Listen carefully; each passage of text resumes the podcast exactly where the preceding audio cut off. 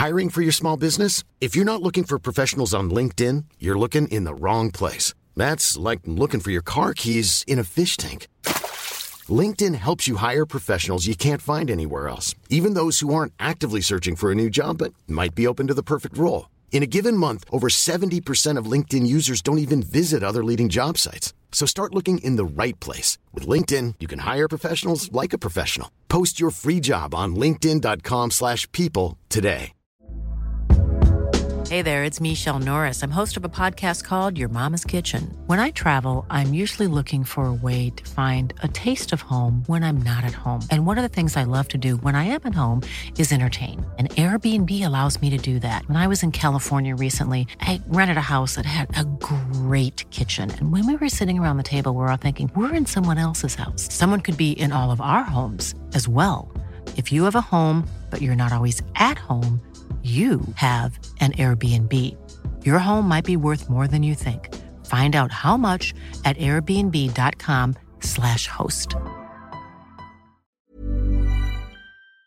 Hast du dir für dieses Jahr finanzielle Ziele gesetzt? Möchtest du vielleicht Geld sparen, um dir einen Traum erfüllen zu können? Oder hast du dir vielleicht schon lange vorgenommen, deine Ausgaben besser im Blick zu behalten? Stell dir vor, es gäbe einen einfachen Weg, wie du deine Finanzen aufräumen, unnötige Ausgaben eliminieren und deine Verträge mit nur einem Fingertipp rechtssicher kündigen kannst. Und das Ganze bequem per App, die auch noch dauerhaft kostenlos ist. Klingt utopisch? Hab ich auch zuerst gedacht, bis ich Finanzguru entdeckt habe. Die App Finanzguru ist wirklich eine großartige Möglichkeit, den Überblick über deine Finanzen zu behalten. Vielleicht kennst du Finanzguru auch schon. Die Gründerzwillinge Benjamin und Alexander Michel konnten 2018 in der Gründershow Die Höhle der Löwen Carsten Maschmeyer als Investor für sich bzw. für Finanzguru gewinnen. Mittlerweile nutzen mehr als 1,5 Millionen Menschen Finanzguru und lassen sich dabei unterstützen, ihre Finanzen zu organisieren und ihre Sparziele zu erreichen. Und es ist wirklich kinderleicht. Du lädst dir einfach die kostenlose App runter und verbindest deine Konten mit Finanzguru.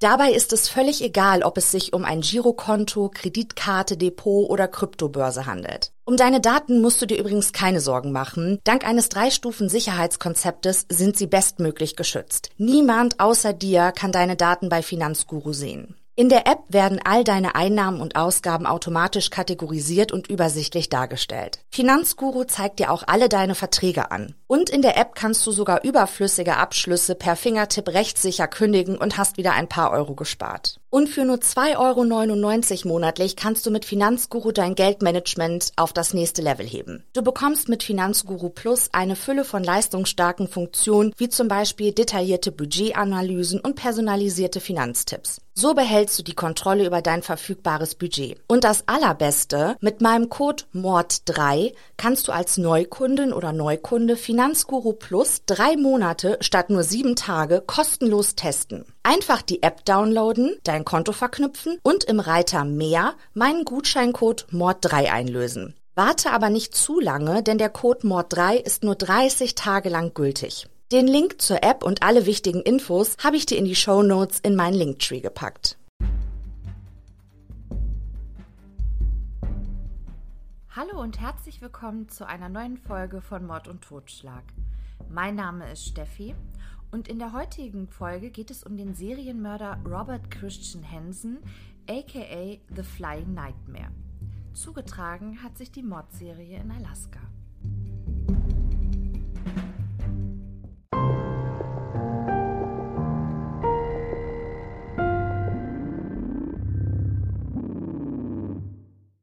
Im Jahre 1980 finden Bauarbeiter die sterblichen Überreste einer Frau nahe der Eklutner Road. Die Eklutner Road liegt in Anchorage in Alaska in den USA. Die Ermittler kommen zu dem Ergebnis, dass die Frau bereits 1979 erstochen worden sein musste. Da ihre Identität nicht geklärt werden konnte, wurde sie von der Polizei Eklutner Annie genannt. Gegen Ende des Jahres 1980 wird dann die Leiche von Joanna Messina in einer Kiesgrube in Seord gefunden. Leider konnte ich während der Recherche keine verifizierbaren Hintergrundinformationen über Joanna finden. Am 13. August 1982 sind 20 Kilometer entfernt von Anchorage zwei Männer auf der Elchjagd. Beide Männer sind Polizisten in Anchorage. Als sie gemeinsam durch die Wildnis streifen, finden sie menschliche Überreste in einem flachen Grab am Nick River. Unberührt verlassen sie den Fundort und begeben sich zurück nach Anchorage, um ihre Kollegen zu informieren. Handys waren zu dieser Zeit noch nicht weit verbreitet. Am nächsten Tag kommt die Spurensicherung der Alaska State Police samt Ermittlern zum Fundort und beginnt mit der Sicherung von Spuren und Beweismitteln. Sie finden Überreste von Bekleidungsstücken, eine Elastikbinde und 23 Patronenhülsen, die einer Ruger Mini 14 zugeordnet werden konnten. Allerdings war die Ruger Mini 14 als Jagdwaffe in Alaska weit verbreitet und es war schier unmöglich, alle Jäger mit dieser Waffe zu befragen. Auffällig war, dass die Bekleidungsstücke keinerlei Einschusslöcher aufwiesen. Dies bedeutete im Umkehrschluss, dass die Frau bei ihrer Ermordung unbekleidet gewesen sein musste. Die Überreste können der vermissten 23-jährigen Sherry Morrill nach Abgleich des gefundenen Gebisses mit ihrer Zahnakte zugeordnet werden. Sherry war Stripperin und wurde bereits vor einem Jahr von ihrem Lebenspartner als vermisst gemeldet. Ihr Lebenspartner wurde über den Fund von Sherrys Leiche informiert. Er konnte die gefundenen Kleidungsstücke eindeutig Sherry zuordnen, aber ihr Glücksbringer ein goldener Pfeilanhänger, den sie immer an einer Kette um ihren Hals trug und nie ablegte, fehlte. Die Ermittler standen vor einer fast unlösbaren Aufgabe. Nach einem Jahr würden sie keine Spuren des Mörders mehr finden können, denn sie gehen davon aus, dass Sherry bereits kurz nach ihrem Verschwinden ermordet wurde. Übrigens war es nicht unüblich, dass in der Wildnis von Alaska sterbliche Überreste gefunden wurden. Dies kam circa zwei bis dreimal im Jahr vor. Meist handelte es sich bei den gefundenen Leichen um unerfahrene Wanderer oder Jäger, die sich verlaufen hatten und den Naturelementen zum Opfer gefallen waren. Am 2. September 1983, also ein Jahr nachdem die Leiche von Sherry Morrill gefunden wurde, sind Straßenbauarbeiter dabei, eine neue Straße in der Nähe des Nick Rivers anzulegen. Nicht weit von der Stelle entfernt, an der Sherry gefunden wurde, finden die Bauarbeiter nun erneut skelettierte menschliche Überreste.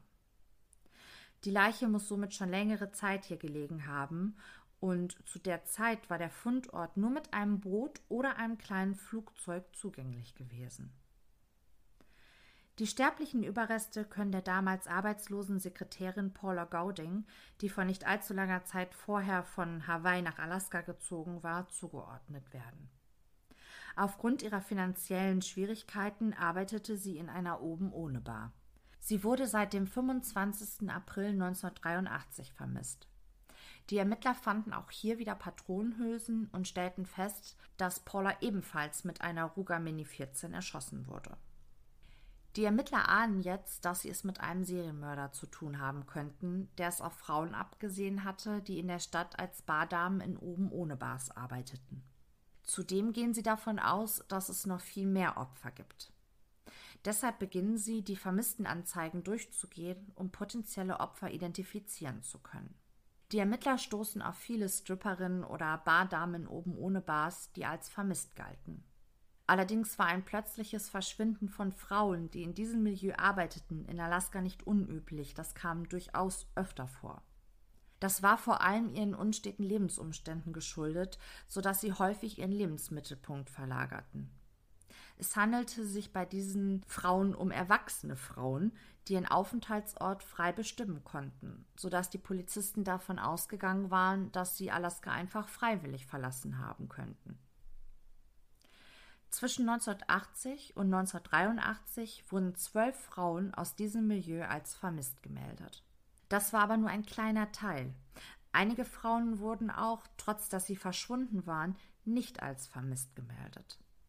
Die Ermittler wussten, dass es sehr schwer sein würde, zu entscheiden, wer dem Serienmörder zum Opfer gefallen war und wer nicht.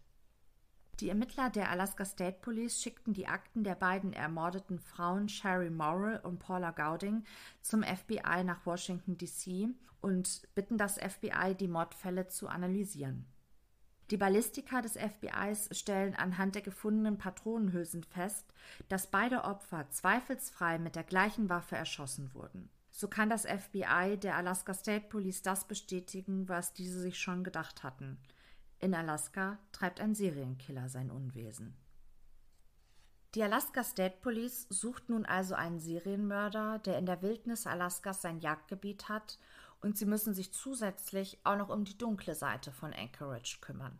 In Anchorage sagt man, die Nächte seien dort dunkler und länger als irgendwo anders in Alaska. Anchorage ist eine Grenzstadt. In den 70er und 80er Jahren kamen viele Männer hierher, um harte Arbeiten zu verrichten, und viele Frauen folgten ihnen, um ihnen ihre Einsamkeit erträglicher zu machen. Die Frauen arbeiteten zumeist in oben ohne Bars, als Stripperinnen oder als Prostituierte. Viele von diesen Frauen erhofften sich hier schnelles und gutes Geld verdienen zu können. Manche Frauen arbeiteten in den Bars in der Hoffnung, dass sich für sie bald eine bessere Möglichkeit ergeben würde, Geld zu verdienen. Für die meisten Frauen erfüllte sich dieser Wunsch jedoch nicht. In dieser Stadt zu dieser Zeit kam es somit häufiger vor, dass vor allem Frauen diese einfach wieder verlassen haben. Die meisten von ihnen tauchten wohlbehalten wieder in einer anderen Stadt auf. Manche hingegen tauchten nie wieder auf. Plötzlich vermisste Frauen waren aber nicht das Einzige, was bei der Alaska State Police zur Anzeige gebracht wurde. Am frühen Morgen des 13. Juni 1983 rennt eine leicht bekleidete Frau an einem Highway in Anchorage um ihr Leben. Es ist die 17-jährige Cindy Paulson. Ihre Hände hält sie vor ihrem Körper. Sie trägt Handschellen. Cindy schafft es, ein vorbeifahrendes Auto zu stoppen. Der Autofahrer bringt sie in ein nahegelegenes Motel und einer der Angestellten informiert die Polizei von Anchorage. Diese kommt sofort, befreit Cindy von ihren Handschellen und probiert die aufgebrachte junge Frau zu beruhigen. Greg Baker, einer der Polizisten, die als erstes mit Cindy gesprochen haben, berichtete später, dass Cindy sehr verängstigt war und ihre Aussage absolut glaubwürdig war. Cindy Paulson erzählt dem Polizisten ihre Geschichte. Sie ist Prostituierte. In der Nacht zuvor stand sie wieder auf dem Straßenstrich, als ein Auto neben ihr hielt. Der Mann in dem Auto war von drahtiger Statur, ungepflegt und etwa 1,80 Meter groß. Zudem trug er eine Brille. Als besonderes Merkmal fiel er auf, dass der Mann stotterte und ein narbiges Gesicht hatte. Er machte keinen bedrohlichen Eindruck auf sie. Sobald sie aber in sein Auto eingestiegen war, bedrohte er sie mit einem Revolver und legte ihr sofort Handschellen an. Er fuhr mit ihr in eine der schöneren Wohngegenden von Anchorage und brachte sie in sein Haus. Cindy beschreibt sein Haus als gut in Schuss und voll mit Jagdtrophäen. Von der Decke hing eine Kette herunter. Er befestigte sie mit den Handschellen an der Kette und zog sie aus. Dann quälte und vergewaltigte der Mann sie über mehrere Stunden. Irgendwann ließ er von ihr ab, um ein wenig zu schlafen. Als er wieder aufwachte, sagte er Cindy, dass er sie zu seiner Hütte in die Wildnis bringen würde. Er würde sie dann wieder freilassen. Sollte sie sich es wagen, irgendjemandes Aufmerksamkeit zu erregen, dann würde er sie töten und denjenigen, dessen Aufmerksamkeit sie erregen wollte, ebenfalls. Außerdem sagte er ihr, dass er bereits ein Alibi hat. Seine Freunde wären bereit, für ihn zu lügen. Zu flüchten würde also keinen Sinn machen. Niemand würde ihr ihre Geschichte glauben. Bevor sie das Haus verließen, legte er Cindy ein Handtuch über den Kopf. Dann fuhr er mit ihr zu einem Flugplatz. Dort stand ein kleines Flugzeug, eine Supercube Piper. Aus dem Auto heraus konnte Cindy beobachten, wie der Mann einen kleinen Revolver lud und ihn in das Flugzeug legte. Cindy sah jetzt ihre Chance zu entkommen und ihr Leben zu retten. Sie öffnete die Autotür und begann, um ihr Leben zu rennen. Tatsächlich schaffte sie es so, ihrem Peiniger zu entkommen. Die Polizei von Anchorage bekommt eine detaillierte Aussage von Cindy. Sie weiß, wo das Haus steht, in dem sie gefoltert und vergewaltigt wurde. Sie kann die Einrichtung des Hauses sowie die Jagdtrophäen beschreiben und sie weiß, auf welchem Flugplatz sie sich befunden hatten, als ihr die Flucht gelungen war. Die Polizei veranlasst, dass Cindy für weitere Untersuchungen in ein Krankenhaus kommt und nimmt im Anschluss sofort ihre Ermittlungen auf. Bevor sie Cindy jedoch in das Krankenhaus bringen, fahren sie mit ihr zu dem Flugplatz und lassen sich von ihr die Supercube Piper zeigen, die offensichtlich ihrem Entführer gehörte. Während die Polizei mit Cindy das Flugzeug anschaut, kommt ein Mann von der Flugplatz-Security hinzu. Auch er kann das Auto von Cindys Entführer genau wie sie beschreiben und kennt sogar das Autokennzeichen. Von dem Vorfall habe er aber nichts mitbekommen. Über das Autokennzeichen kann die Polizei die Adresse des Halters ausfindig machen.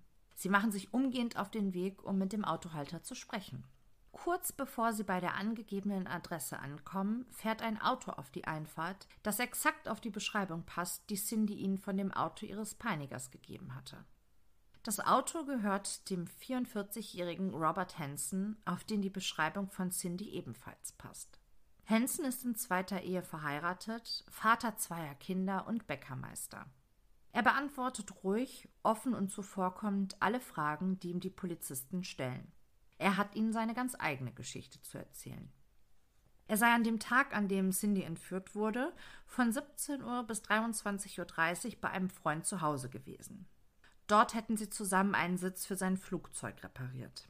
Im Anschluss sei Hansen zu einem anderen Freund gefahren und hätte sich bei diesem bis zum frühen Morgen des anderen Tages bis ca. 5.30 Uhr aufgehalten. Im Anschluss sei er zum Flugplatz gefahren, um den reparierten Sitz wieder in seine Supercube Piper einzubauen. Hansen stimmt zu, dass die Polizisten sich in seinem Haus umgucken.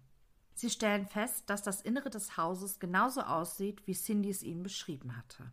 Sie war also definitiv in dem Haus gewesen. Das ist aber noch kein Beweis dafür, dass Hansen sie tatsächlich auch gequält und vergewaltigt hatte. Die Polizisten finden keinen Hinweis, der auf die Folterung schließen lässt. Dann bemerkt einer der Polizisten jedoch ein loses Wandpanel und dahinter eine Kollektion an Waffen. Das war aber keine allzu große Überraschung, da Hansen bekannterweise ein passionierter Jäger war. Die Polizisten konnten weder den Revolver noch die Kette, die an der Decke gehangen haben sollte, noch das Handtuch finden, das Hansen Cindy übergeworfen haben sollte, als sie das Haus verlassen hatten. Hansens Auto ist sauber und aufgeräumt. Die Polizisten können auch hier keine Beweise finden, die die Geschichte von Cindy stützen würden. Hansens Alibi wird überprüft und von beiden seiner Freunde bestätigt. Cindy wurden mehrere Fotos vorgelegt, unter denen sich auch ein Foto von Hansen befand. Sie kann ihn eindeutig als ihren Peiniger identifizieren. Ein Lügendetektortest verweigert sie. Sie ist aus Berufsgründen misstrauisch der Polizei gegenüber, da sie glaubt, dass die Polizei ihr gegenüber aufgrund ihres Berufes misstrauisch ist. Cindy hat das Gefühl, dass die Polizisten sie nicht ernst nehmen würden. Kurze Zeit später verlässt sie Anchorage für eine Weile, um das Geschehene besser verarbeiten zu können. Der Polizei bleibt nichts anderes übrig, als ihre Ermittlungen aufgrund der mangelnden Beweise und Hinweise einzustellen. Nur Greg Baker, der Polizist in Anchorage, der zuerst mit Cindy gesprochen hatte, glaubt Cindy und will nicht aufgeben. Er weiß, dass sich dort draußen jemand herumtreibt, der auf der Suche nach weiteren Opfern ist. Und für ihn ist Hansen, trotz Alibi, immer noch der Hauptverdächtige. Sowohl für die Entführung von Cindy als auch für die Morde an Sherry und Paula. Die Alaska State Police ermittelt weiter, um den Serienmörder zu finden. Zudem waren sie alle Frauen, die als potenzielle Opfer in Frage kommen könnten. Officer Baker ermittelt in der Zeit auf eigene Faust weiter. Dazu muss man wissen, dass die Polizei von Anchorage der Alaska State Police unterstellt ist. Das heißt, die Alaska State Police hat als nächsthöhere Behörde weiter ermittelt, die Polizei von Anchorage aber eben nicht mehr, außer Greg Baker. Der hat sein eigenes Ding dann gemacht. Die Ergebnisse, die er über Hansen zusammenträgt, übergibt er dann den Ermittlern der Alaska State Police. Seinem Vorgesetzten konnte er die Ergebnisse natürlich nicht mitteilen, da er ja offiziell gar nicht mehr in dem Fall ermitteln durfte. Die Ermittler der Alaska State Police sind nach Durchsicht der Ergebnisse von Officer Baker auch sicher, dass es sich bei dem Entführer von Cindy und dem Serienmörder mit hoher Wahrscheinlichkeit um Robert Hansen handelte. Sie können allerdings keine direkte Verbindung zwischen Hansen, Sherry, Paula und den anderen vermissten Frauen herstellen. Zu dieser Zeit haben sie vier ermordete und zwölf vermisste Frauen, bei denen sie davon ausgehen, dass sie dem Serienmörder zum Opfer gefallen waren. Die Alaska State Police wendet sich erneut an das FBI und bittet um Hilfe bei der Erstellung eines Täterprofils. John Douglas übernimmt die Aufgabe und erstellt ein Täterprofil, das exakt auf Robert Hansen passt.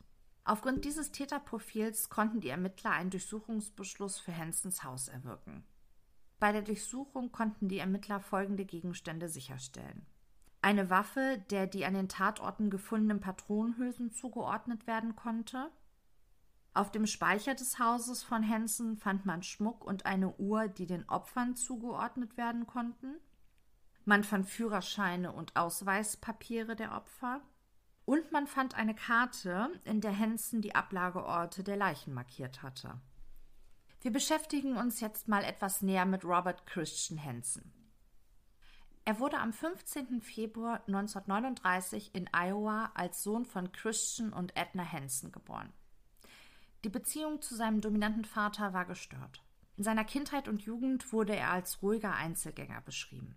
In der Schule wurde er häufig wegen seiner Akne, die ihn übrigens den Rest seines Lebens schwer belasten würde, und seines Stotterns gehänselt.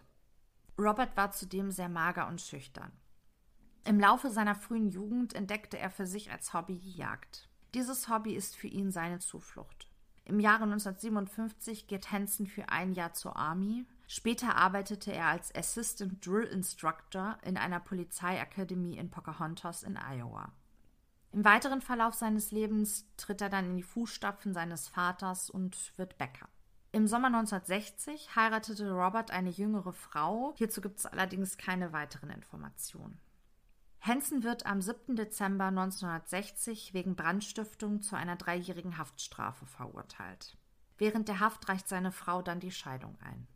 In den folgenden Jahren wird er mehrfach wegen Diebstahls inhaftiert.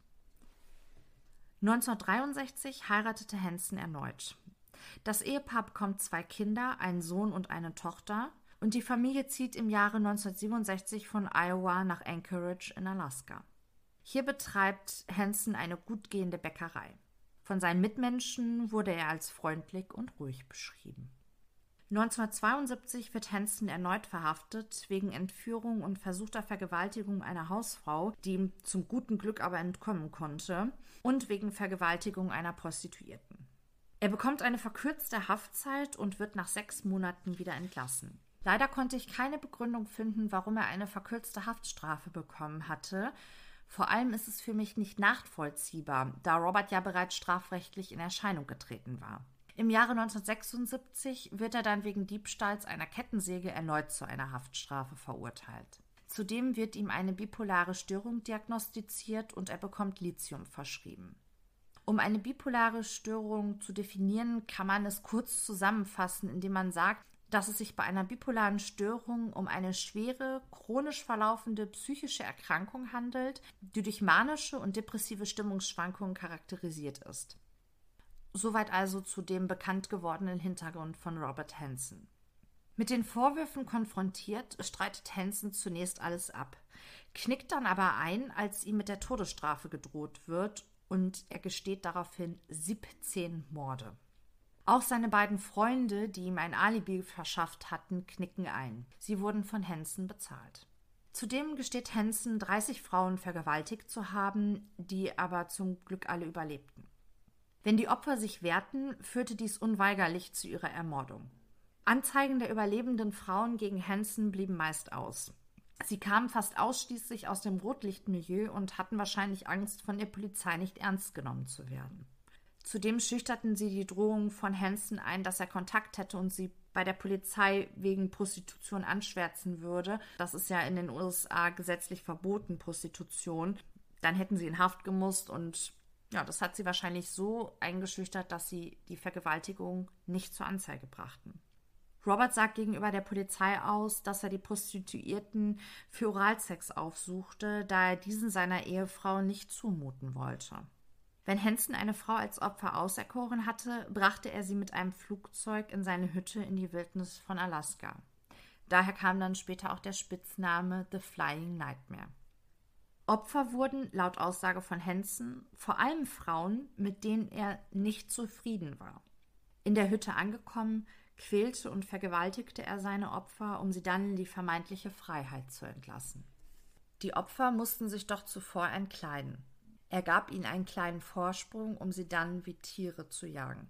Warum er zumindest eine Frau nach ihrer Ermordung wieder ankleidete, konnte ich leider nicht herausfinden. Öffentliche Quellen hierzu konnte ich nicht finden. Die Morde führte er mit einem Jagdmesser oder einem Großwildgewehr aus. Im Jahre 1983 startete Hansen dann sein sogenanntes Sommerprojekt. Um die Voraussetzungen hierfür zu schaffen, schickte er seine Frau und seine zwei Kinder für einen Urlaub nach Europa. Sein Sommerprojekt bestand darin, seine Opfer zu sich nach Hause zu bringen, sie dort zu quälen und zu vergewaltigen und sie nur für seine Jagd in die Wildnis zu fliegen. Hansen zeigte der Alaska State Police während einer Flugtour über die Wildnis weitere Orte, an denen er seine Opfer abgelegt hatte. So konnten noch weitere elf Leichen geborgen werden. Die Identität der Opfer konnte leider nicht immer festgestellt werden. Auch Hansen war die Identität dieser Frauen nicht bekannt.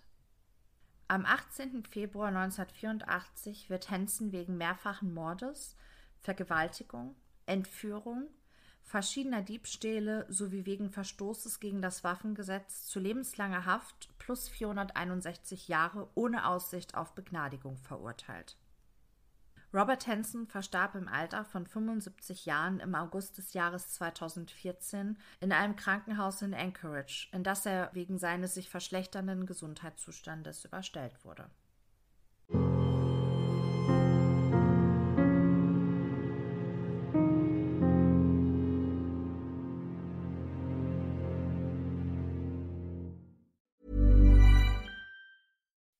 When you make decisions for your company, you look for the no-brainers. If you have a lot of mailing to do, stamps.com is the ultimate no-brainer. Use the stamps.com mobile app to mail everything you need to keep your business running with up to 89% off USPS and UPS. Make the same no-brainer decision as over 1 million other businesses with stamps.com. Use code program for a special offer. That's stamps.com, code program.